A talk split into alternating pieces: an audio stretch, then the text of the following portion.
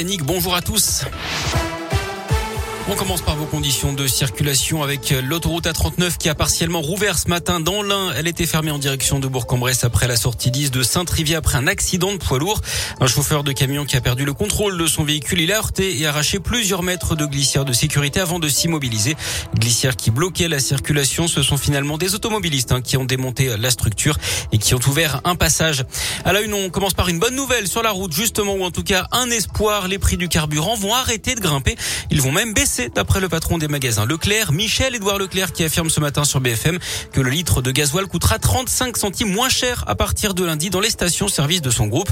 Les autres devraient suivre grâce à un marché qui va se retourner d'après lui. Je vous rappelle que le groupe Casino propose aujourd'hui et demain le litre à 1 euro pour 100 euros d'achat en supermarché. Les prix qui restent liés évidemment à la guerre en Ukraine, la situation qui se tend ce matin. Le président russe Vladimir Poutine a ordonné à son armée de faciliter l'envoi de combattants volontaires en Ukraine. C'est en réponse à l'acheminement d'après lui de par l'Occident. Le Conseil de sécurité de l'ONU se réunit cet après-midi en urgence à la demande de Moscou, alors que la Russie et les États-Unis s'accusent mutuellement de fabriquer ou d'utiliser des armes chimiques et biologiques en Ukraine. De son côté, Bruxelles propose 500 millions d'euros supplémentaires pour financer des armes pour l'Ukraine. Les États-Unis ont voté un budget de 14 milliards d'euros pour aider les Ukrainiens au niveau humanitaire, mais aussi en termes d'équipement. L'invasion russe débutée il y a deux semaines a provoqué la fuite de 2 millions et demi de personnes d'après un dernier décompte de l'ONU.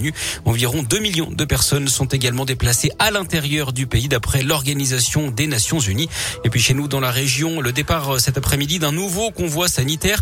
Sept personnes de l'association Casque Appui, deux médecins, un infirmier et quatre pompiers.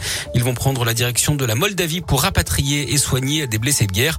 Ils voyageront avec une ambulance et un camion transportant le matériel pharmaceutique. En bref aussi la journée nationale et européenne en hommage aux victimes du terrorisme. C'est ce vendredi. Emmanuel et Brigitte Macron présideront une cérémonie à Versailles à 16h. Près de chez nous, deux personnes retrouvées après des disparitions inquiétantes. Une jeune fille de 12 ans qui avait disparu depuis lundi à Neuville-sur-Saône au nord de Lyon.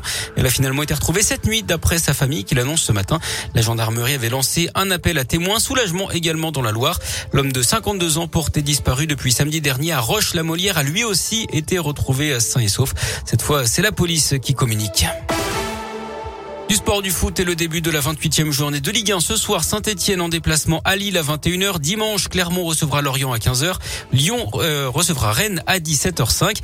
Du rugby également au programme avec le tournoi des Six Nations et la France toujours invaincue poursuit ses rêves de Grand Chelem au Pays de Galles à 21h. Et puis on parle également des Jeux paralympiques de Pékin avec euh, les Bleus qui décrochent deux titres ce matin.